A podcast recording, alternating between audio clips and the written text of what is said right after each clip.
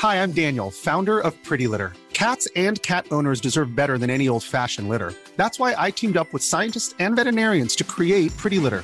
Its innovative crystal formula has superior odor control and weighs up to 80% less than clay litter. Pretty Litter even monitors health by changing colors to help detect early signs of potential illness. It's the world's smartest kitty litter. Go to prettylitter.com and use code ACAST for 20% off your first order and a free cat toy. Terms and conditions apply. See site for details. Quelles sont les news du monde du cloud et du DevOps en ce mois d'avril 2022 C'est ce que l'on va voir dans cet épisode d'Actu DevOps.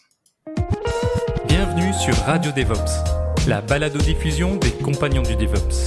Si c'est la première fois que tu nous écoutes, abonne-toi pour ne pas rater les futurs épisodes. C'est parti Bienvenue à toi, cher compagnon, dans ce nouvel épisode d'Actu DevOps. Actu DevOps, c'est, comme tu le sais, ton émission de veille cloud et DevOps qui est mensuelle, puisqu'on la publie tous les mois. Tous les mois, tu as pas mal d'actualités. Euh, justement, pour aider le podcast à se diffuser, parce qu'il n'y a pas de découvrabilité sur le podcast, contrairement à YouTube, si tu nous regardes sur YouTube. Si tu nous écoutes en podcast, tu peux le partager. En fait, ça nous aidera à le diffuser, à l'envoyer à tes collègues euh, sur ton Slack, par mail, enfin ce que tu veux. Euh, par pigeon voyageur aussi, ça peut marcher. Tu lui accroches une petite clé USB et puis ça, va aller. Euh, tu peux aussi prendre des bouts parce que ce podcast, il est en licence libre, en, CC by SA, et donc tu peux le découper, le mettre un peu où tu veux, puisque c'est notre don à la communauté, ce podcast. Pour parler avec moi d'actualité, j'ai ce soir Damir. Bonsoir Damir. Bonsoir à vous toutes, à toutes et tous, excusez-moi. Et si jamais vous voulez envoyer euh, du coup et partager le podcast euh, par Pigeon Voyageur, n'oubliez pas qu'il y a une RFC pour ça, la fameuse RFC 1149 qui existe. Merci Damir pour cette précision. J'ai aussi René. Bonsoir René. Bonsoir à tous et tous. Et toutes, oui, tout à fait. N'oublions pas, euh, toutes, euh, parce qu'en plus, il y a des, euh, des, femmes qui nous écoutent et qui nous regardent. Euh, et bonsoir, Erwan. Bonsoir.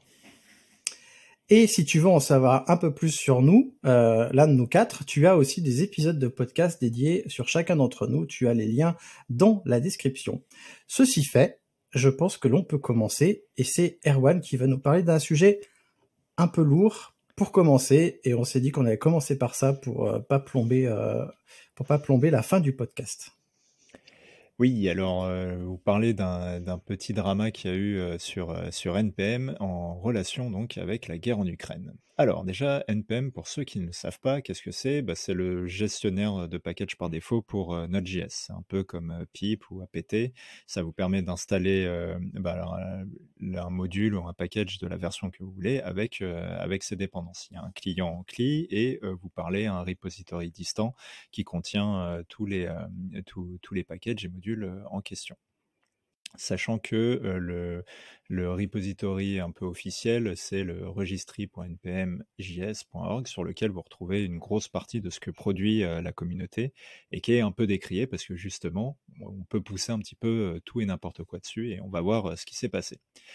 Donc vous allez me demander pourquoi, enfin quel est le rapport avec l'Ukraine? Eh ben il y a, y a, le mainteneur d'un package relativement populaire. Donc le package c'est Node IPC. Le, le mainteneur, c'est. alors, j'ai son nom GitHub, j'ai oublié de noter son, son vrai nom, mais c'est Ria Evangelis sur GitHub. Donc, donc populaire parce que le node, node-IPC, c'est quand même téléchargé plus de 73 millions de fois, donc c'est quand même un truc un peu sérieux. Il a commencé par créer deux nouveaux packages NPM qui, qui n'avaient pas de dépendance, qui n'avaient rien. le seul truc, c'est que l'espèce de script de pré-install, euh, créer euh, un, fichier sur le bureau des gens qui est installé, euh, juste pour, pour dire, enfin pour protester contre la, contre la guerre en, Ukraine et pour protester contre la guerre en Ukraine. D'ailleurs, l'un le, des deux packages s'appelle Peace Not War. Euh, l'idée qui était derrière, donc, c'était pour euh, montrer son soutien, mais aussi il voulait euh, rappeler à quel point il faut aller faire attention avec les, les, packages NPM et justement ces fameux scripts de pré-install ou de post-install qui peuvent faire des, choses des fois un petit peu non, non, non attendues. Et puis, aux alentours du 8 mars, il, a, il a poussé une nouvelle version de son fameux package populaire Node.ipc. et, et cette fois, le, script de préinstall, il faisait pas juste créer un fichier sympa sur le bureau pour, montrer son soutien à l'Ukraine, mais il faisait une espèce de résolution, enfin un GeoIP de votre de, l'IP public de la personne qui installe le package. Et si l'IP était russe, était déterminé comme russe ou biélorusse, et eh ben le, le, script de le script en question bah, commençait à réécraser des fichiers au fur et à mesure en y mettant des cœurs dedans. Donc il effaçait pas les fichiers, il, il les réécrasait juste. Bah, forcément, ça, ça, peut quand même tout péter. Donc il y a eu un vent de panique assez, assez important parce que force, vous allez imaginer le truc qui, arrive tout de suite, c'est les gens qui, enfin les, gens, les projets, les, euh, dépendances qui, n'ont pas pin les versions, bah, pouvaient se retrouver donc à installer euh, ce truc euh, malgré elles.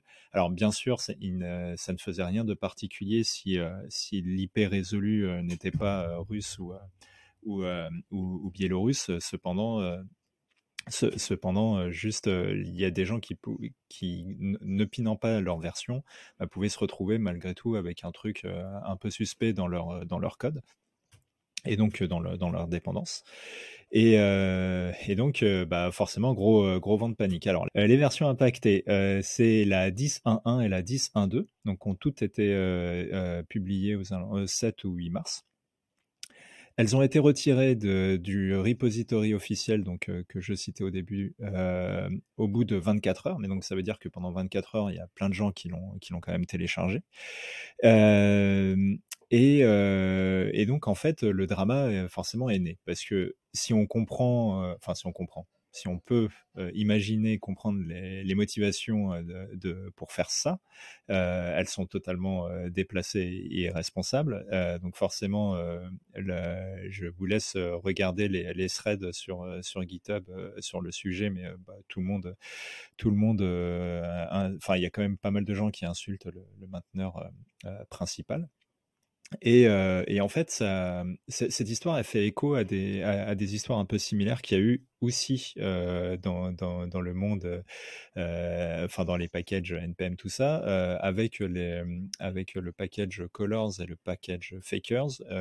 Et Colors avait pas mal fait parler parce que en gros, le mainteneur, il avait introduit une, des boucles infinies si certaines, euh, euh, euh, conditions n'étaient pas réunies lorsque vous utilisez son, package. Donc en gros, il avait volontairement fait en sorte qu'il cassait des sites pour des gens qui mettaient à jour son, package.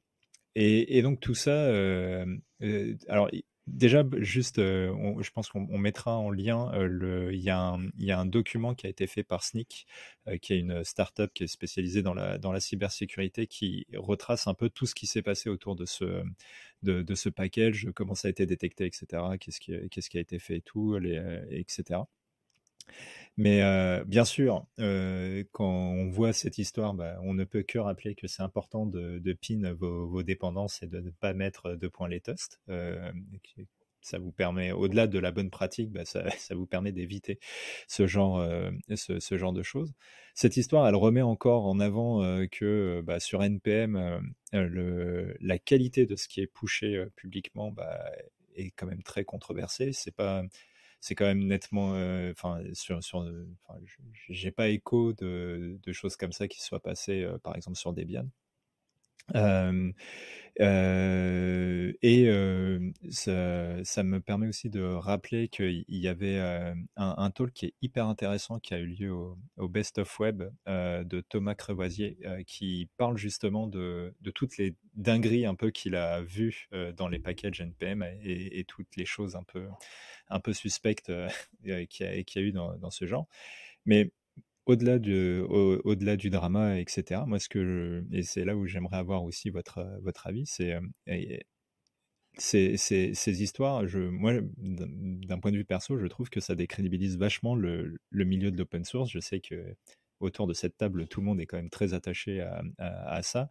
Et du coup, euh, je, voulais avoir votre avis par rapport, euh, bah, par rapport à ce drama, par rapport à l'image que ça va véhiculer, et, etc. René, ça, tu, te dit quelque chose? Ouais, ben, alors, par quoi commencer? Euh, bah, Disons que même si tu pines, premièrement techniquement, même si tu pines pas forcément tes versions, euh, enfin c'est pas censé aller jusqu'à la production, enfin j'espère, j'espère que les gens font quand même des tests.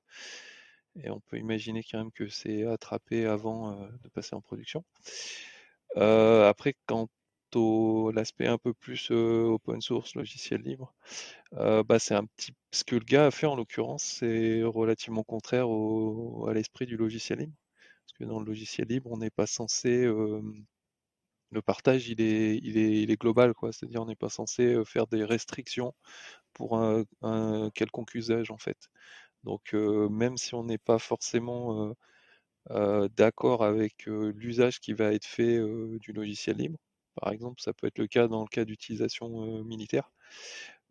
dans l'esprit, alors après, voilà, les licences qui sont aujourd'hui utilisées dans le logiciel libre, voilà, elles ne sont pas censées limiter cet usage-là. C'est aussi pour ça que la SSPL qui est utilisée par Elastic, qui limite l'usage par exemple au cloud provider, elle n'a pas été reconnue par l'OSI. en partie à cause de ça, parce que c'est une restriction d'usage pour une certaine catégorie de personnes et c'est voilà, c'est pas dans l'esprit quoi. Donc, euh, donc à la limite, pour moi, c'est presque plus grave que le gars qui a volontairement euh, changé le comportement de son logiciel, parce que ça, à la rigueur, euh, le mainteneur a le droit, éventuellement, même si c'est pas forcément futé, de changer les fonctionnalités de son logiciel et, voilà, faire en sorte qu'il fasse des choses pas forcément ce que les utilisateurs attendent. Bon, pas dire que c'est bien, mais à la rigueur, c'est moins, quelque part, ça me dérange moins que, que, ce qui est fait là, quoi. Voilà un peu ce que je peux en dire. Moi, je vais prendre la parole du coup pour éviter qu'on s'étende sur le sujet euh, précédent que citait Erwan. Euh, on en a longuement parlé en fait dans Actu DevOps de janvier 2022, donc je vous mets le lien en description euh, pour avoir notre notre avis sur sur les actes de grève. Je vous mets aussi le lien des 12 facteurs, notamment sur comment épingler vos dépendances, c'est important. Euh, alors moi, ce que je pense, c'est que c'est un acte de guerre, clairement. Euh, on est là sur un citoyen qui a voulu faire un acte de guerre et que il a en effet euh, confondu son rôle de mainteneur à son rôle de citoyen peut-être concerné, je ne sais pas, qui a voulu faire un acte de guerre. Et le, le, souci que moi je vois, outre le fait de justifier ou pas la guerre, c'est que en faisant ça, il a peut-être pas réfléchi aux impacts, et notamment aux impacts des gens qui étaient sur place en Biélorussie et en Russie, qui n'étaient pas forcément euh, engagés dans la guerre, en fait. Notamment, euh, bah, je, peux penser aux journalistes, ou euh, aux militaires, ou, ou à d'autres personnes qui ne sont pas directement liées à ça, et ça fait des dommages collatéraux notamment les entreprises qui utilisent ces dépendances, bah, est-ce qu'elles sont engagées ou pas? Bon, là, ça reste, ça reste à la, comment dire, à la discrétion de chacun. Mais euh, moi, je sais pas parce que d'un côté, comme le dit René, c'est pas très euh, clean vis-à-vis euh, du libre. De l'autre, moi, je suis assez attaché à la propriété du code et au fait que ce mainteneur-là, il est, quand même quelque part propriétaire de son code. Alors, je sais pas combien il y a de personnes qui, participent à ce logiciel. Est-ce qu'il a le droit de faire ça? Légalement, certainement. Est-ce que moralement, c'est bien? Je pense sincèrement que non. Euh, moi, je reste mitigé là-dessus, outre le fait, comme euh, ce qu'on a dit, protégez-vous, épinglez vos versions, faites des tests, mettez ça dans des environnements hors prod, et puis euh, priez pour que ça n'arrive pas, quoi. Damir? Oh bah globalement, je pense qu'il y a pas mal de choses qui ont été qui a été dit. Hein. C'est vrai que là, c'est une situation qui est un peu embêtante. Après, il a quand même limité l'impact. Donc, disons que j'ai là-dessus peut-être plus de pas de tolérance, mais je sais qu'il se passe des choses pas très jojo. Et euh, après, on reste après tout euh, que des humains derrière, donc euh, je pense qu'à un moment aussi, bah, des personnes peuvent aussi craquer, voilà, et faire des actions comme ça. Donc ouais, dans l'idée, tester de façon ce que vous faites. J'ai envie de dire, même si vous taguez pas toutes vos dépendances, ça, peut arriver aussi d'avoir des systèmes où vous buildez en permanence les dernières pour vérifier qu'elles n'ont pas de problème, etc. Euh, ça montre encore une fois l'importance de tester au-delà de, de piner les choses. C'est vraiment tester, vérifier que ça marche, qu'il n'y ait pas d'impact, etc. Euh, qu'il y ait aussi des scans de, de sécurité si possible. du coup, ça faisait quoi exactement? Ça crée un fichier, c'était ça? Moi non, ça marchait. Alors, le, la, toute première version, c'était ça, ça te mettait un fichier sur ton bureau, en gros, de, celui qui lançait la commande. Mais par contre, la, version qui, a vraiment, euh, qui, était vraiment entre guillemets dangereuse, elle, elle réécrasait des fichiers sur lesquels, bah, dès que tu avais le droit d'écriture, ça mettait des cœurs dans le fichier. Voilà, ben ça typiquement c'est le genre de choses, euh, truc très simple. Si vous avez un cycle applicatif, vous avez des environnements de test, etc., et que vous arrivez à le que vous arrivez, que vous avez une étape où vous le buildez, vous le faites tourner sur une machine euh, isolée dans un environnement non de prod avec un EDR par exemple, qui va permettre de faire des vérifications niveau sécurité, c'est quelque chose qui va être détecté assez rapidement. C'est des choses qu'on sait détecter aujourd'hui. Donc encore une fois, moi j'insisterai plus là-dessus, blindez vos, vos chaînes parce que euh, bah, derrière encore une fois, ça reste des humains. Hein. Si quelqu'un euh, soit malveillant totalement ou juste euh, pour une autre raison, euh, un problème peut arriver. Donc là, je peux que que conseiller encore une fois d'inder les choses. Et euh, pour le coup, PIN, c'est intéressant parce que moi j'ai eu une discussion il y a pas longtemps avec quelqu'un. C'est vrai que c'est bien, mais d'un autre côté, quand mais ça, c'est encore un autre débat. quand on pin toutes les dépendances, il y a toujours un moment où personne ne veut s'embêter à les mettre à jour. Et on se retrouve avec des choses qui sont outdate. outdate donc c'est un autre grand débat, ça aussi, de comment gérer ça pour éviter d'être outdate totalement. Mais dans tous les cas, voilà, pour moi, la vraie solution, ça reste le, test en continu là-dessus. Euh, est-ce que tu peux juste préciser ce que c'est euh, Tu as utilisé le terme EDR ou ODR EDR, euh, c'est Endpoint Defense Point, c'est euh, les nouvelles générations d'antivirus, j'en ai déjà parlé, je remettrai un lien, et en fait, euh, c'est des antivirus qui, plutôt que vérifier des signatures, parce que globalement, des antivirus, ça marche euh, avec signature classiquement, donc on, des gens reportent, comme des, comme des virus humains, des signatures, des traces de ce qui peut vous retrouver sur votre ordinateur, et si jamais votre antivirus scanne un fichier et voit cette trace, ce hash, en fait, de fichier correspond à quelque chose qui est qui est euh, qui un virus, il va l'isoler. Euh, un EDR, ça fonctionne pas de la même manière. Généralement, ça marche avec un système d'IA plus ou moins de machine learning, et ça va vérifier en fait le comportement global de votre euh, PC. Par exemple, si jamais votre PC reçoit un crypto-locker et que l'EDR il remarque que d'un coup, bizarrement en tâche de fond, il y a une grosse partie du disque dur qui commence à être chiffrée, ben il va couper tout, il va kill tout de suite le process parce que c'est pas un comportement normal s'il n'a pas été autorisé explicitement. Donc voilà, c'est le genre de choses qui peuvent aider aussi à résoudre et à détecter ce genre de problème. Et toi, Erwan, tu t'es pas exprimé. Qu'est-ce que t'en penses finalement? Euh, non, non, ben, euh, moi je, trouve que, enfin, je vais pas répéter tout ce que vous avez dit, mais, euh, mais effectivement, moi ça m'a fait penser la question. je me suis dit, ok, en fait, si au-delà de tester, il y a, le côté normalement l'excuse c'est bah ouais mais c'est open source donc tu, peux regarder comment c'est fait etc. Et en fait on sait très bien qu'on fait pas ça sur sur enfin c'est pas possible de faire ça sur tout et, donc du coup il y a forcément même si on teste, etc., tu as un espèce de, contrat de confiance, quoi, euh, quelque part. Et c'est vrai que avec ce genre d'action, bah, je, comprends que, euh, que tu casses un petit peu ce, truc-là. Par contre, euh, par contre, effectivement, euh, quoi qu'il arrive, alors moi je pense que c'est quand même bien de pin, mais, je suis d'accord que tester, comme Damien l'a décrit, ça, reste la meilleure solution pour jamais avoir de, de, surprise dans des environnements où si ça casse ou si quoi que ce soit, s'il y a un truc chelou, bah, au moins au moins tu tu prends pas de risque avec quoi que ce soit et, c'est là-dessus qu'il qui, faut mettre l'effort quoi. Et c'est pas facile. Mais du coup, je, je, je, voulais juste rajouter très rapidement, je, vous invite vraiment à regarder le talk de, du gars de Best of Web parce que c'est rigolo, il y, a, il y, a, vraiment plein de trucs hyper... je ne sais pas si c'est propre à, à, NPM, je savais que ça revenait très souvent dans les trolls que, qui avaient un peu à boire et à manger dedans. Mais, euh, mais dans le talk, euh, enfin, je, ne vous spoil pas, où, on voit des choses vraiment très surprenantes. Donc, euh, donc voilà. Excuse-moi Damien, je t'écoute. Ouais, non, non, mais c'était juste pour dire après en fait ce que moi ce que je dis aussi pour l'histoire de ping les packages, c'est que si tu pars dans une idée où on peut être très vicieux, c'est que la personne peut très bien reping republier le package avec le même tag, l'écraser et mettre quelque chose de, de compromis dedans. Donc c'est pour ça, je fais, je préfère en fait passer du principe que dans tout cas, il peut avoir une couille et faire du surtest euh, entre guillemets que, que l'inverse. Après c'est les deux sont Bah, presque je- des bonnes bah, approches. T'as as raison, mais je crois qu'il y a des. Alors, je veux pas dire de bêtises, hein, je... mais tu vois, il me semble que par exemple, le...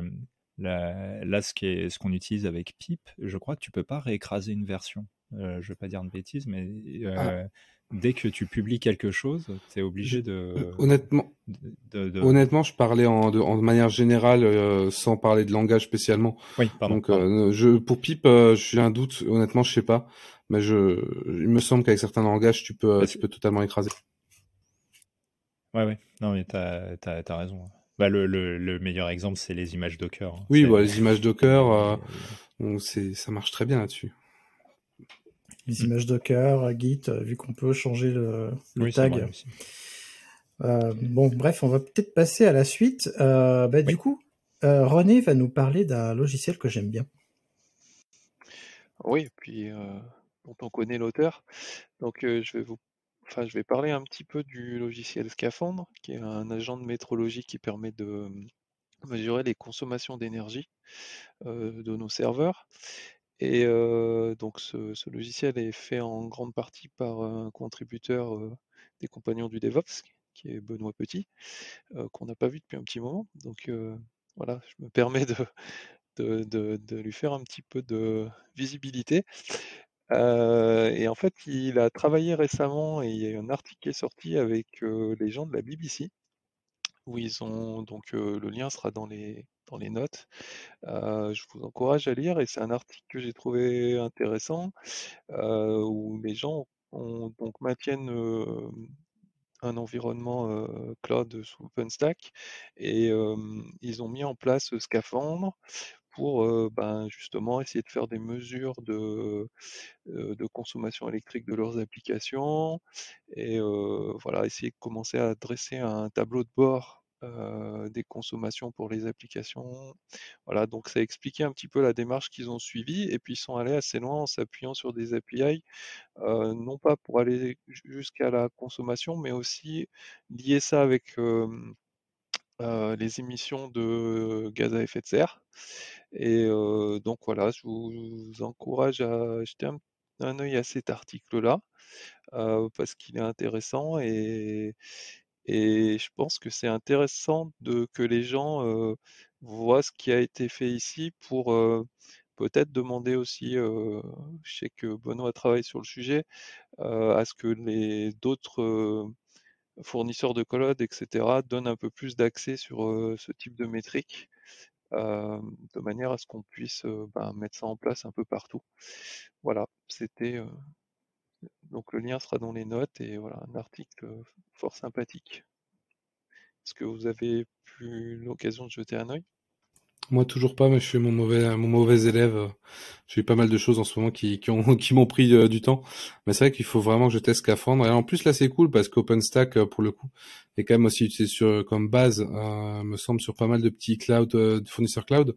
Donc, ce qui serait bien après, c'est que prennent aussi la main pour l'intégrer directement, possiblement, tu vois, dans leur dashboard ou quelque chose comme ça. Ça pourrait donner des choses très cool. Donc, je suis curieux de voir, voir ça et j'espère que ça va être intégré nativement. Bah, possiblement, ouais, moi j'adorerais avoir euh, sur les, les clouds publics, du coup, à ce point de vue-là, un, un onglet euh, dans l'onglet consommation, au-delà des crédits, peut-être un onglet empreinte euh, carbone ou quelque chose comme ça, ça pourrait être très intéressant en fait. En effet, en tant qu'éditeur de SaaS, c'est un truc que j'aimerais énormément pouvoir intégrer Scaphandre sur mes SaaS et pouvoir générer en fait comme ça des rapports pour pouvoir dire à, à nos clients et prospects, bah voilà, ça c'est notre empreinte. Et, euh, et malheureusement, pour l'instant, euh, c'est pas intégrable avec Scalway, mais, euh, mais je, vais faire du lobbying auprès de Scalway pour qu'ils s'intéressent à Scaphandre. Et c'est bien que ce soit fait avec OpenStack parce que comme OpenStack, comme tu le dis, Ademir, c'est c'est quand même bien utilisé. Vu qu'il y a au moins trois cloud providers, enfin deux cloud providers et un qui veut devenir cloud provider qui l'utilise. Il y a OVH qui utilise OpenStack, il y a euh, Opla Cloud qui utilise OpenStack, et il y a Nuage qui est sur base OpenStack, mais qui pour moi n'est pas encore un vrai cloud provider puisqu'il n'y a pas toutes les briques encore vraiment abouties. Ça c'est mon avis personnel. Mais euh, mais du coup c'est bien parce que euh, va pouvoir avoir euh, des, infos comme ça de manière plus importante et j'espère que ça va se diffuser en Europe et puis en dehors d'Europe aussi. Ap- Après, ce que je peux ajouter, c'est que hum, Benoît travaille aussi sur, avec un autre collectif qui s'appelle Boavista. Euh, je sais pas, il en avait peut-être déjà parlé ici. Mais l'idée, c'est ben, avec ces, ces personnes-là, ils essayent d'avoir une espèce de base de données un peu représentative en fonction du matériel, quelle est la consommation, et donc d'essayer de mettre en place un mode dégradé pour essayer d'estimer les consommations là où, ben, on ne peut pas les mesurer. Donc sur des, cloud providers où on ne peut pas mesurer, voilà, ça serait une alternative pour pouvoir, pouvoir quand même avoir quelque chose, même si in fine sera peut-être moins précis, quand même avoir une idée de, voilà, la consommation et donc des gaz à effet de serre générés, etc. etc.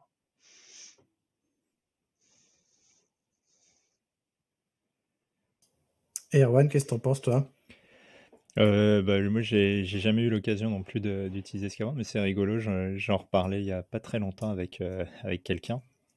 Euh, mais, euh, mais comment dire, ouais, je pense que c'est ce que vous avez dit. Hein, Benoît, il aura gagné son pari quand, quand des, des, des, providers et des gros SaaS intégreront nativement les métriques qui, qui sont générées parce que c'est enfin c'est c'est là où ça aura vraiment vraiment du sens et et c'est enfin je ne sais pas s'ils auront vraiment intérêt à faire ça, mais, mais en tout cas, c'est là où ça sera intéressant.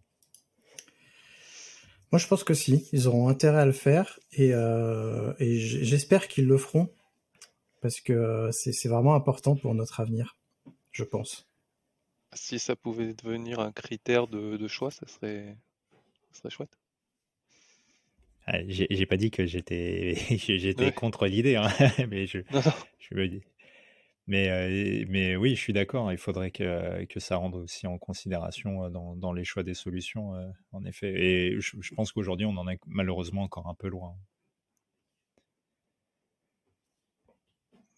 Tout à fait. Bah, je vous propose qu'on passe à la suite, sauf si vous voulez qu'on continue sur, sur Scaphandre. Non, bah apparemment, et eh ben dans ce cas-là, allons-y. Et cette fois-ci, c'est moi qui m'y colle. Alors, où sont passés les créateurs de Docker? Eh bien, je peux vous dire qu'après une petite enquête, je les ai retrouvés. Solomon Ike, vous savez, le petit Frenchie qui a créé Docker, vient de lancer une nouvelle boîte et un nouvel outil libre. Il n'est pas seul parce que euh, Sam Alba et Andrea Luzardi, qui sont aussi des anciens de Docker, sont avec lui. Le nom de ce projet, c'est Dagger, ou euh, poignard en français. Son objectif, c'est moderniser le développement des pipelines d'intégration continue. Au lieu de coder des pipelines avec des scripts jetables, il nous propose de jouer au Lego en créant des actions réutilisables. C'est vrai que pour en faire beaucoup, c'est assez fastidieux euh, d'écrire des pipelines d'intégration continue. Ils veulent donc offrir un kit de développement CICD et techniquement basé sur une stack à base de BuildKit et de langage Q. Alors je, pense que ça se prononce comme ça. CUE pour configurer, unifier, exécuter. Les actions, elles peuvent être partagées et réutilisées en toute sécurité grâce à un système de gestion de package complet. Et ce que nous promet Ike, c'est une véritable expérience de développement logiciel. Par exemple, s'il y a une action que vous aimez et que quelqu'un d'autre a écrite, vous pouvez l'importer. Si vous voulez, vous pouvez regarder le code source de cette action et qui est dans le même langage que vous connaissez déjà, le fameux Q. Cette action est probablement aussi construite en combinant des actions plus simples et plus spécialisées. Mais surtout, et c'est là que je trouve que le projet est ultra intéressant, c'est que Dagger promet des pipelines euh, qui peuvent être testés localement, puis exécutés sur n'importe quel système d'intégration continue compatible avec les conteneurs.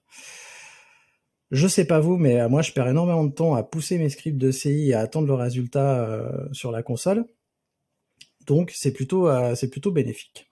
Dagger, c'est pas censé remplacer CircleCI, GitHub Action ou GitLab CI. C'est pensé plus pour apporter une couche supplémentaire et donc rendre agnostique l'ACI de l'outil qui l'a fait tourner. Alors, dans l'idée, j'ai trouvé ça assez proche de ce que je faisais avec mon projet GitLab CI Template ou de ce que propose le projet R2 DevOps. Alors j'ai regardé un petit peu plus comment ça s'intégrait avec GitLab CI. Euh, c'est hyper simple. On lance un job, on installe Dagger et on lance la ligne de commande Dagger qui va exécuter les actions.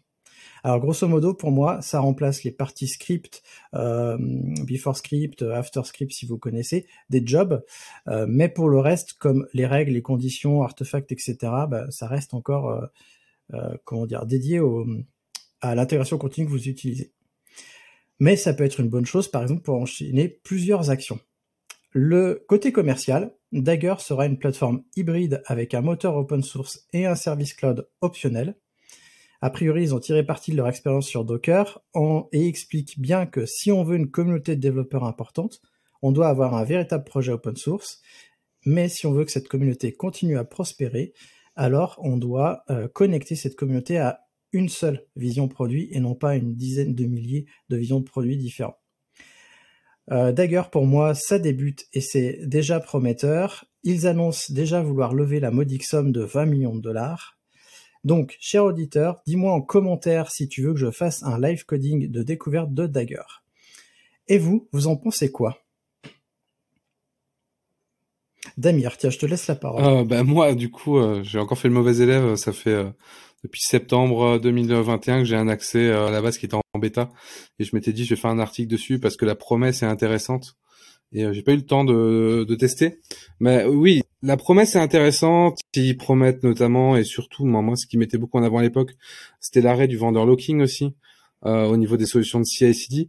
Après, je reste assez dubitatif euh, sur euh, en réalité ce que ça donne et les limitations qu'il peut y avoir, euh, notamment sur l'intégration et choses comme ça, ce que ça apporte vraiment. je, en vrai, il faudrait que je teste pour me faire un, avis, mais j'ai eu un peu de mal à, à me faire un, vrai avis technique avec ce que j'avais lu. Après, la doc a sûrement dû être améliorée depuis, mais à l'époque, c'était une doc qui était qui était qui était bien mais qui était quand même plus, euh, qui n'était pas un doc d'un produit fini, donc c'est sûr que c'était plus plus compliqué. Mais hum, ouais, j'attends de voir ce que ça va donner. Après, euh, moi le vendeur locking, j'ai zéro vendeur locking, j'y crois pas, tout simplement parce que euh, bah, le vendeur locking à un moment t'en as forcément, ne serait-ce que sur ta solution. Tu vas être vendeur locké avec Dagger et pas avec autre chose. En soi, je parle dans, dans la théorie. Donc à voir. Je, je, je préfère pas trop me prononcer dessus parce que je, ne sais vraiment pas euh, pas non, pas quoi en penser pour l'instant, euh, à part dire que la promesse est belle et euh, faut voir ce que ça va donner derrière. Après, espérons qu'ils aient plus de chance à trouver leur modèle économique ce qu'ils ont eu avec Docker.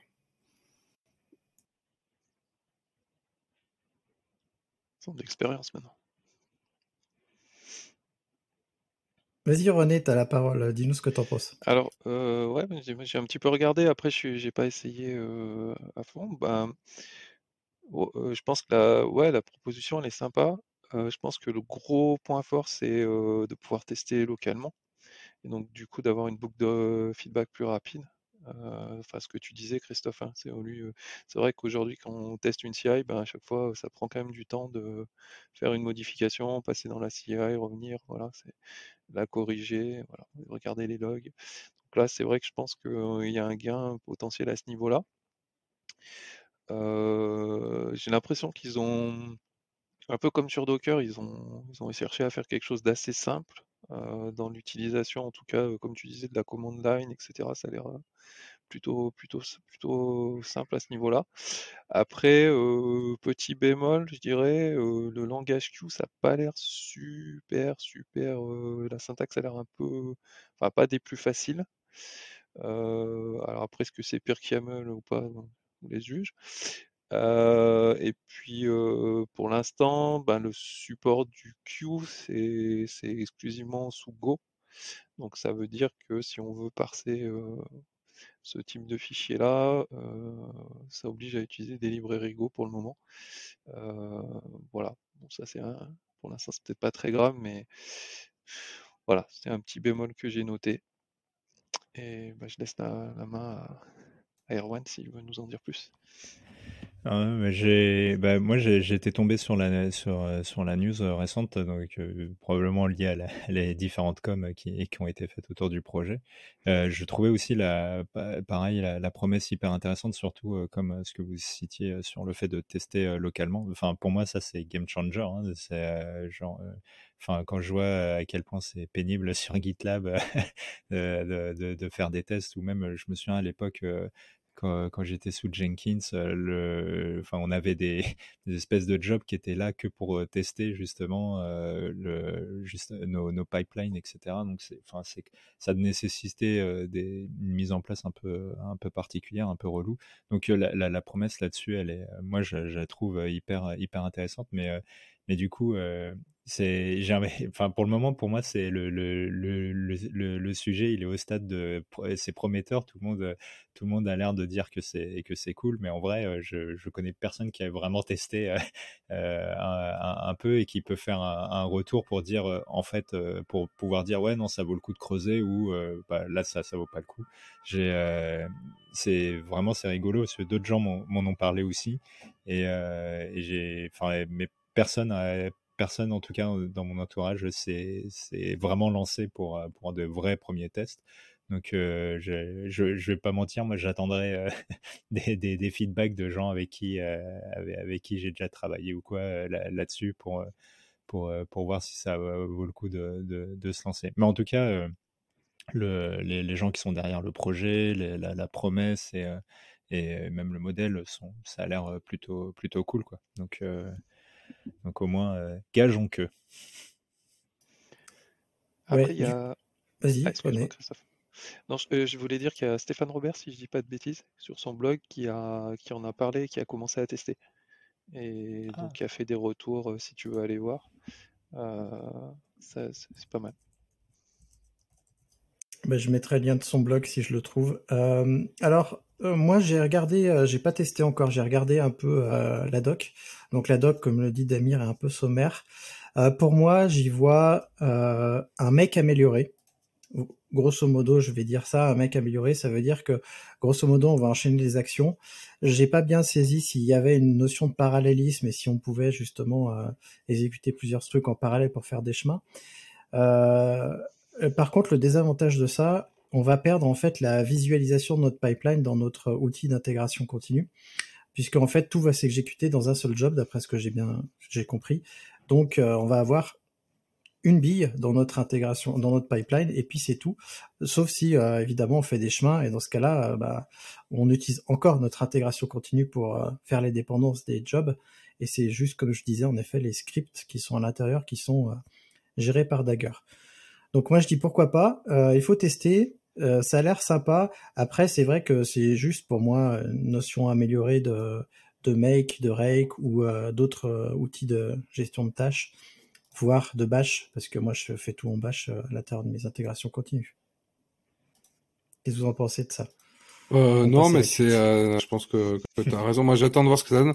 J'ai peur en fait que ce soit très limité, que ça marche peut-être bien pour les petits use cases où ils sont deux trois développeurs à fond à travailler dessus. Mais dès que tu vas avoir des choses un peu plus compliquées qui vont demander des trucs un peu custom sur la CI/CD, potentiellement avec des triggers au milieu de la CI pour renvoyer des, des appels REST sur le sur la même CI/CD, des choses comme ça, ça va devenir très vite casse-gueule. Euh, donc euh, c'est ouais, c'est à, à tester. Après, l'idée est pas mal même si euh, je trouve ça potentiellement un peu euh, dommage de pas pouvoir. Euh. Disons que là, si demain je devais faire un truc qui marche sur le PC des je pousserais plus à mettre un makefile ou un truc comme ça pour gérer possiblement le lancement des tâches, ce qui est plus standardisé, ce qui nécessite pas Docker et tout ce qui va derrière, que, que Dagger pour l'instant. Mais après, peut-être que l'avenir me fera changer, changer d'avis. Hein.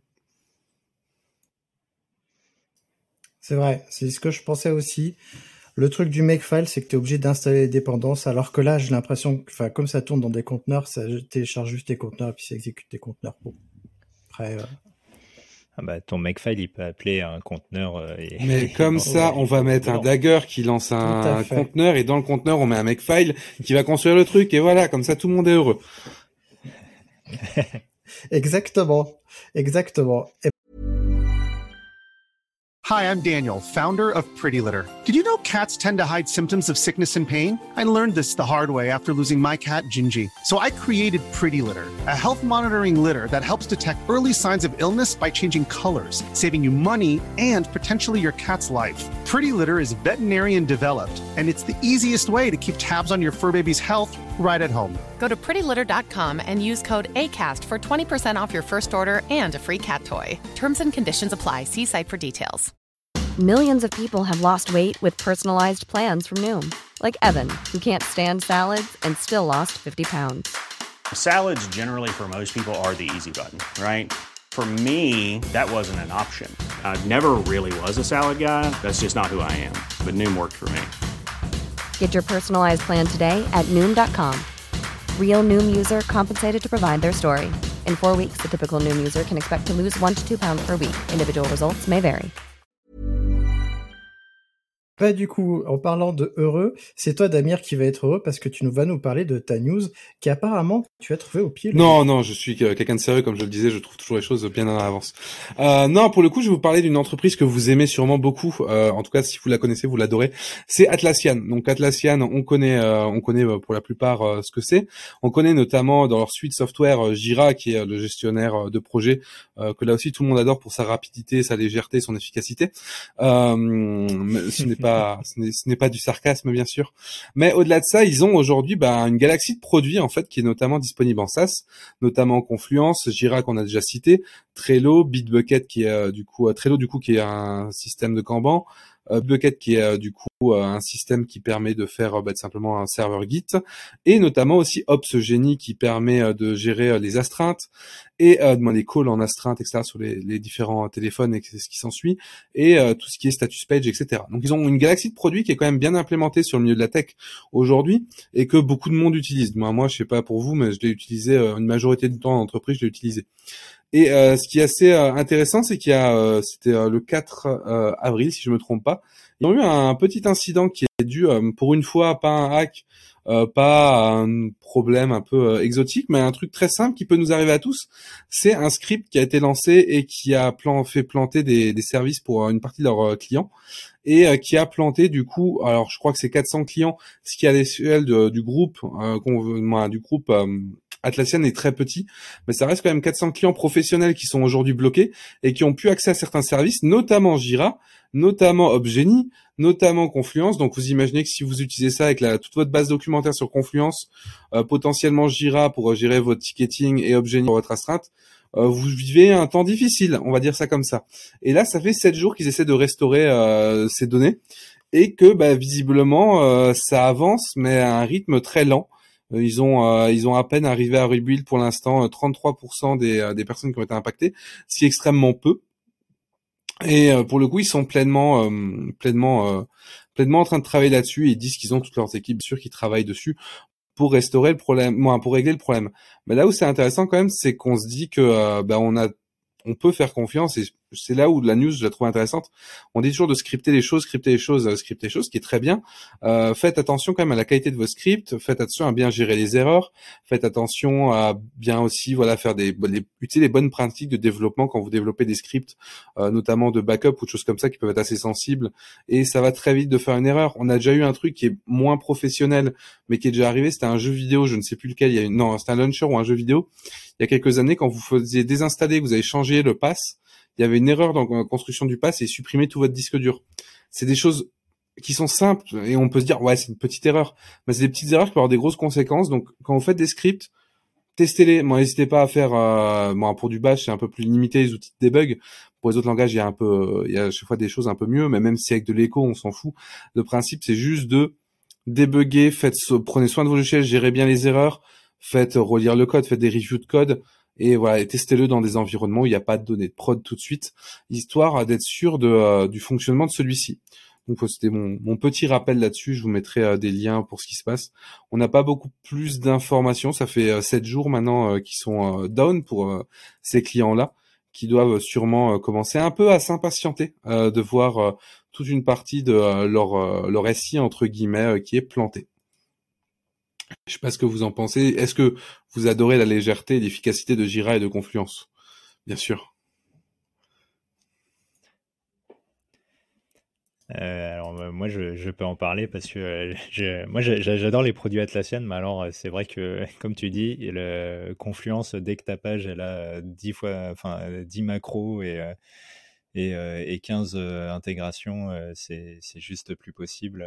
Je me souviens que on était à un stade où on faisait des, copies de pages sans les macros et tout pour que ce soit plus simple. Enfin, bref.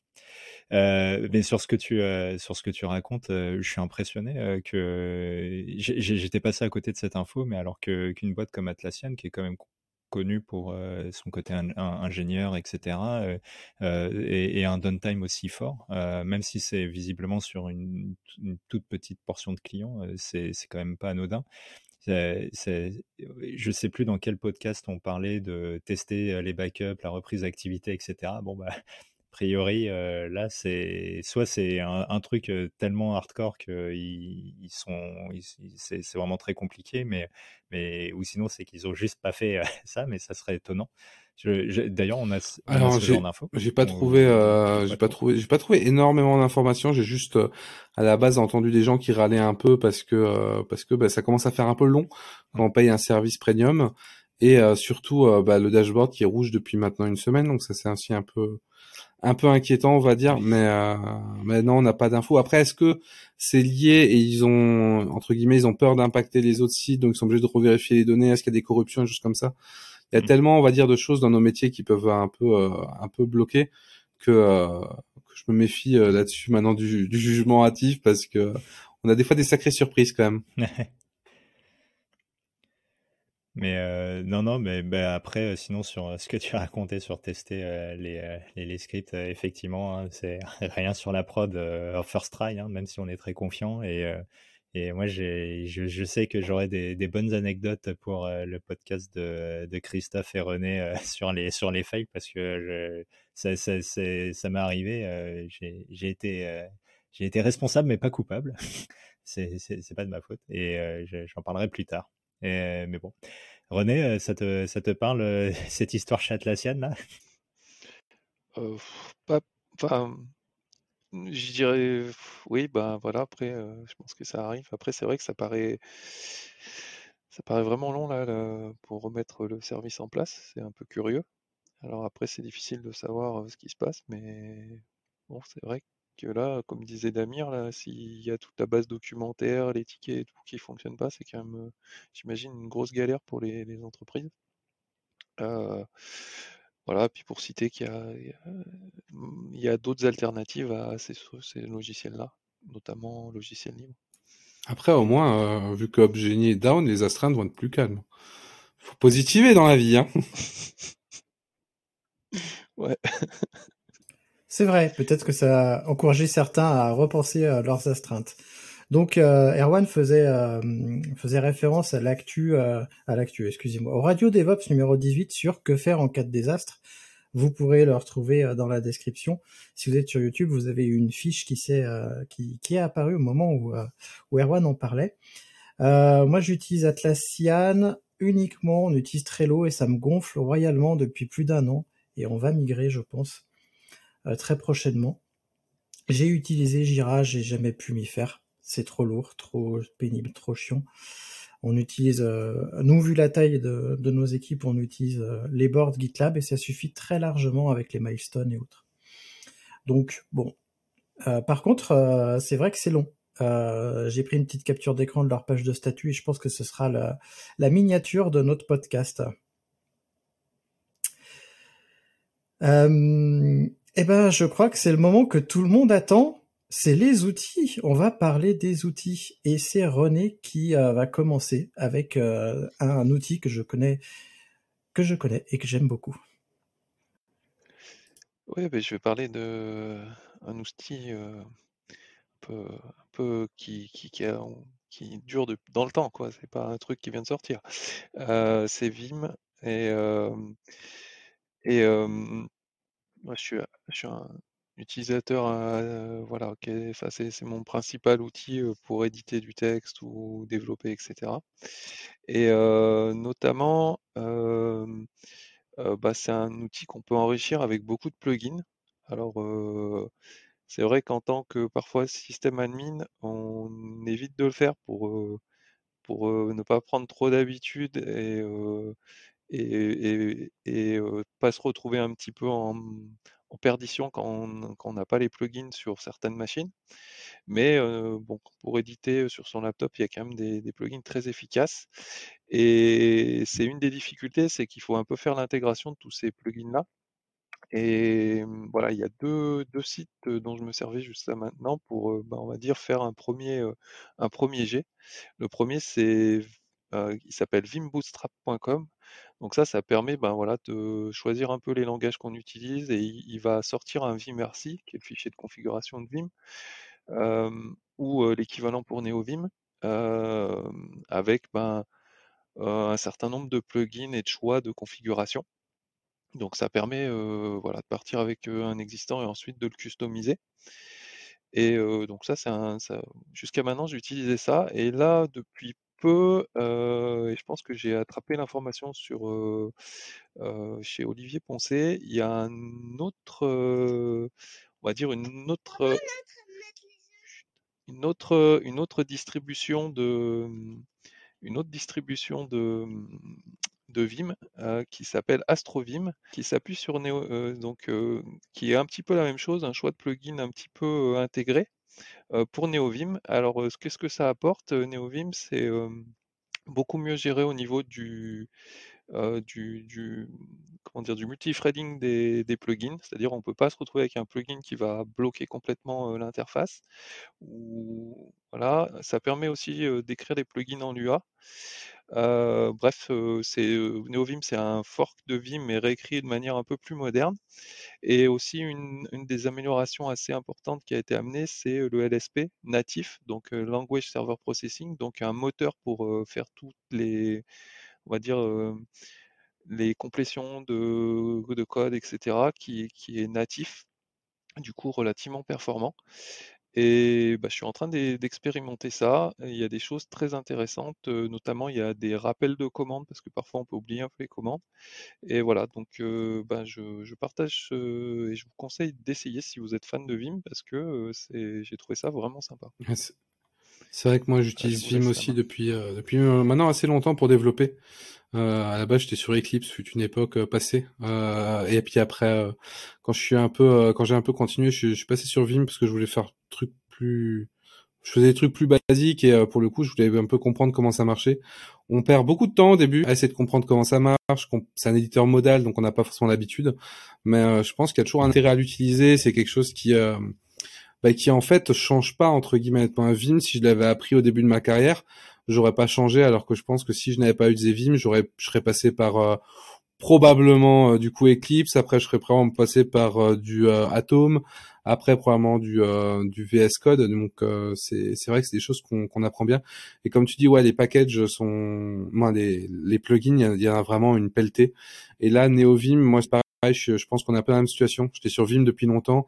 Euh, j'avais du LSP et tout, mais à ajouter à, la mano avec des plugins. Et là, je suis en train de passer sur NeoVim petit à petit, maintenant qu'il y a pas mal de choses qui ont été apportées, notamment euh, le, le Lua qui est quand même super agréable, parce que les configs euh, étaient vite bordéliques avant, maintenant on peut faire des choses proprement avec des includes, etc. Donc là, on est sur quelque chose de, qui est devenu très propre et très mature. Donc je suis en train de migrer là-dessus, j'en parlerai sûrement dans un article.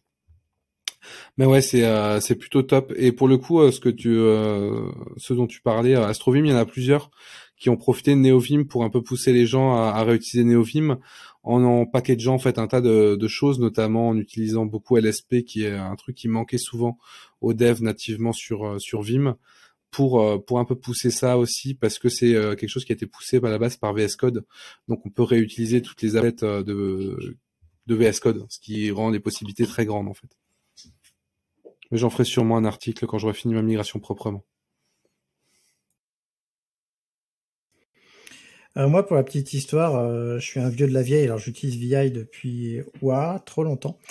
Euh, et il y a quelques temps, il y a 7-8 ans, je m'étais mis à Vim avec, j'avais packagé mon Vim avec Tmux pour me faire des environnements de développement entièrement dans le terminal, ça marchait super bien parce que j'avais euh, à l'époque un portable qui était pas très très puissant, donc je pouvais lancer ça dans mon terminal. J'avais pas de, j'avais pas d'éditeur euh, autre que euh, ce qui était dans le terminal. Et c'est vrai que c'est bien parce que avec tous les plugins qu'on peut ajouter sur notre sur notre laptop, ça permet de développer quand même facilement et de garder cette habitude d'utiliser VI qu'on retrouve de toute façon sur tous les serveurs et donc de pouvoir éditer n'importe quel n'importe quel fichier sur les serveurs, on n'est pas dépaysé parce que c'est vrai que quand on utilise euh, VS Codium, euh, on a tendance à oublier les, euh, raccourcis. Euh, moi, je les oublie pas parce que même dans VS Codium, je les tape. Donc, euh, c'est plutôt le contraire. Le problème, c'est que j'ai pris mes habitudes depuis trop longtemps. Et bien, en tout cas, je ne peux que vous euh, encourager à utiliser Vim si vous avez en tout cas des laptops légers et que vous pouvez pas lancer des IDE type VS Code ou autre. Moi, je rajouterais juste, tout ce que vous avez dit, euh, c'est, top. Euh, mais euh, je rajouterais juste qu'il y a, un compte Twitter que je trouve plutôt bien, qui s'appelle Vim Tips Daily. Et en fait, tous les X temps, il y a un bot qui va chercher des tips sur un, sur un repo. sur lequel plein de gens contribuent pour mettre des tips et il y a, souvent des, enfin moi je le suis, il y a souvent des trucs un peu rigolos de, dedans et qui, qui vous permettent de, de, de, progresser avec, en faisant de l'inception, en le voyant passer dans, vos, dans, dans votre feed Twitter. Il y, a un truc qui est rigolo aussi, c'est Vim Golf. Ah, où, où, le but du jeu, c'est de, modifier un texte, donc un texte de départ, un texte d'arrivée, de le modifier en faisant le, les combinaisons de touches les plus, les, les plus performantes, en faisant le moins possible de, de touches, de combinaisons de touches. Et alors, c'est un jeu, c'est sympa, mais au-delà du jeu, bah, ça permet des fois de. alors après, il y a des gens qui sont extrêmes où ça devient vraiment. Voilà, c'est très compliqué, mais par contre, ça permet de voir aussi comment les autres s'en servent et d'apprendre des choses. C'est pas mal. Eh ben merci. Euh, Damir, tu nous as trouvé un, autre outil. Alors c'est un peu plus qu'un outil. Oui, pour le coup, c'est pas un outil, mais ça me semble intéressant d'en parler parce que ça reste quand même euh, la distribution Linux la plus utilisée, notamment sur du desktop et en entreprise. Moi, souvent quand moi je suis en entreprise, euh, par défaut, on met du, du GNOME, de, du du, euh, du Ubuntu. Euh, décidément, j'ai du mal ce lundi. mais pour le coup, ouais, non, Ubuntu en version du coup LTS, donc la long term support en 22.04 va sortir. Il sort du coup bah, ce mois-ci, c'est de là que vient le 04. Et il sort le 21 si ma mémoire est bonne et elle va apporter pas mal de choses. Alors moi personnellement, j'utilise plus euh, depuis assez longtemps et euh, j'ai pas envie de spécialement l'utiliser, notamment à cause de l'utilisation euh, massive de Snapd. Mais à part ça, il y a quand même des, des choses intéressantes pour ceux qui l'utilisent, que je pense qu'il y en a dans nos auditeurs. Il va y avoir Gnome qui va passer en version 42, qui est la dernière version en date et qui marche très bien. Je l'utilise depuis maintenant un peu plus d'un mois et elle est vraiment topissime. Il y a Wayland qui va être désormais en serveur d'affichage par défaut, donc qui est le remplaçant de Xorg. Donc là, c'est intéressant. Faites néanmoins attention. Il y a encore certains systèmes de, de conférences ou de choses en ligne qui ne fonctionneront pas pour le partage d'écran ou en tout cas pas de manière complète comparé à ce qu'il y avait avant. Donc là-dessus, faites attention, n'hésitez pas à revenir sur sur Xorg des fois si vous avez trop de soucis. Il y aura bien sûr mise à jour du noyau, mise à jour de plein de packages, mais globalement, il y aura surtout voilà les mises à jour là et euh, Gnome va être sûrement, je pense, l'apport le, plus intéressant avec le kernel pour ceux qui ont des, euh, PC récents. Mais voilà, ça me paraissait intéressant d'en parler vu que c'est quand même la distribution majeure euh, sur desktop, je pense.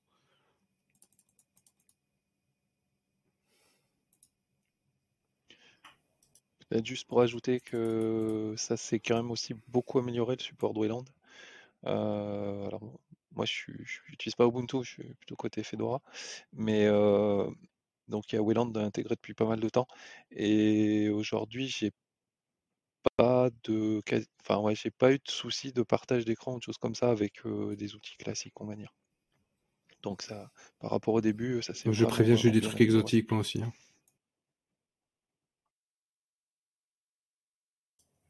Moi, j'ai hâte de l'installer sur mes machines, mais je vais attendre un petit peu. J'installe jamais les LTS quand elles sortent. J'attends toujours un, deux mois histoire que les premiers patchs sortent, parce que sinon c'est une catastrophe. Mais là, je dois réinstaller euh, mon PC fixe, qui est en 18.4, donc euh, il serait temps. Il serait temps. moi, c'est dans ma to-do.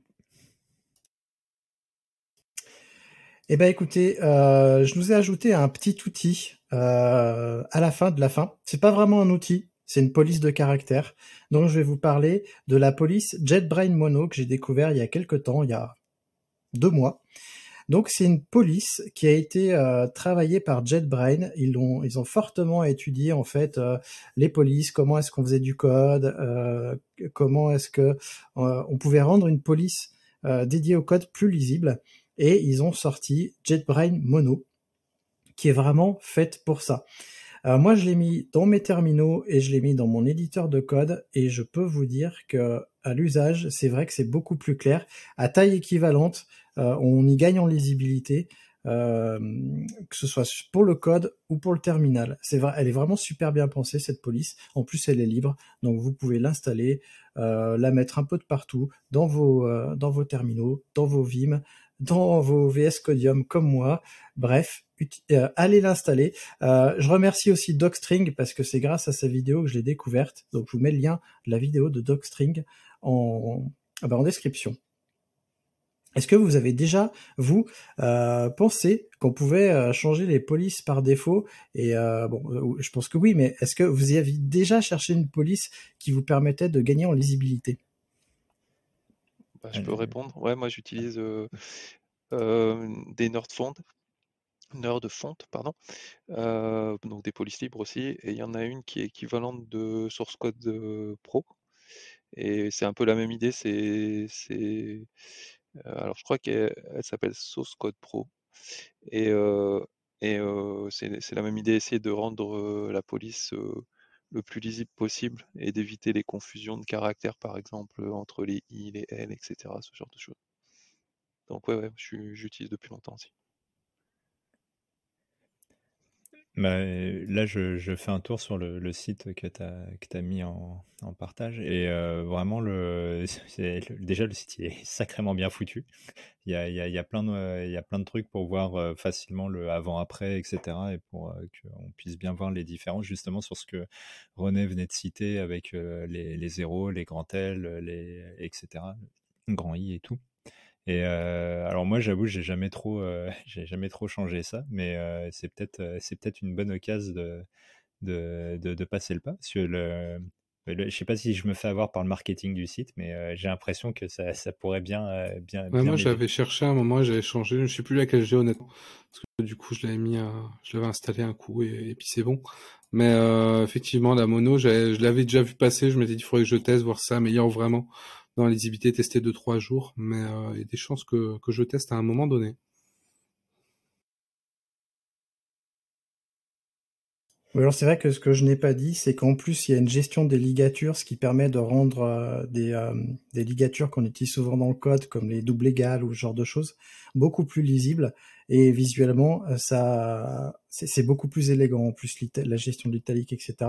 C'est vraiment euh, c'est vraiment bien. Je suis curieux euh, d'aller regarder la la police dont tu parles, René. Donc si tu as un lien, si tu peux nous le donner, je le mettrai aussi en, description. Oui, c'est aussi des polices qui sont accompagnées de beaucoup d'icônes en fait, libres, pour représenter un peu, voilà, plein de choses, des dossiers, des GitHub, etc. Voilà. Mais je, mets le, le lien dans le, dans les, dans les notes. Eh ben, merci beaucoup. Alors, tu l'auras compris, euh, on est arrivé à la fin de cet épisode. Donc, si tu veux discuter plus en avant de ces, euh, bah, de, ces actualités ou d'autres choses, hein, parce que euh, on, est sur le forum des compagnons, on discute de pas mal de choses. En ce moment, il y a des discussions sur les méthodes d'installation de GitLab. Ça faisait longtemps qu'on n'en avait pas eu ce genre de discussion. Voir sur comment gérer les nœuds Kubernetes. Je sais qu'il y a, y a des, y a des sujets là-dessus qui sont, qui sont très actifs en ce moment. Eh ben, tu peux venir en discuter avec nous. Il suffit de t'inscrire au forum des compagnons. C'est la communauté des compagnons du DevOps. Et euh, pour moi, ce sera mon mot de la fin. Et moi, je vais laisser le mot de la fin à mes chers co-animateurs. Et euh, cette fois-ci, on va pas commencer par René parce qu'à chaque fois, il est surpris. On va commencer par Damir. Euh, préparez toujours euh, toutes euh, vos actus, tout ce que vous avez à, à présenter. Faites comme moi, préparez tout à l'avance, c'est bien, comme ça c'est carré. Voilà, voilà.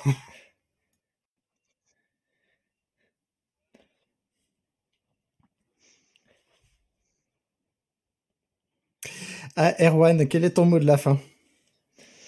Euh, bah, c'était c'était bien cool d'échanger avec vous. J'ai encore appris pas mal de choses. Content aussi de repartager le podcast avec euh, Damir, ça faisait quelques temps. Et, euh, et puis comme là j'ai rien sous la main, il y aura pas de, de mots comme, comme comme les dernières fois. Et donc euh, je laisse la main à René. Et ben voilà, bah moi je, je tenais juste à m'excuser, je sais pas si ce sera coupé au montage de la petite interruption euh, que j'ai eue. Et puis bah, je vais rester classique. J'espère que l'épisode vous aura plu et que je vous redonne rendez-vous au prochain épisode. Merci d'avoir écouté Radio DevOps. N'oublie pas de noter l'épisode, plus la note sera élevée et plus il sera mis en avant dans les applications. Tu peux aussi le partager, ça nous aidera à le diffuser et à rendre le mouvement plus visible. Si tu as envie de discuter du mouvement, alors rejoins-nous dans la communauté des compagnons du DevOps. À bientôt!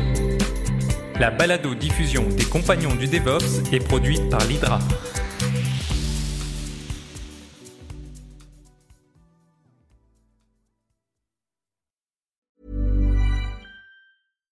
Hi, I'm Daniel, founder of Pretty Litter. Cats and cat owners deserve better than any old fashioned litter. That's why I teamed up with scientists and veterinarians to create Pretty Litter. Its innovative crystal formula has superior odor control and weighs up to 80% less than clay litter.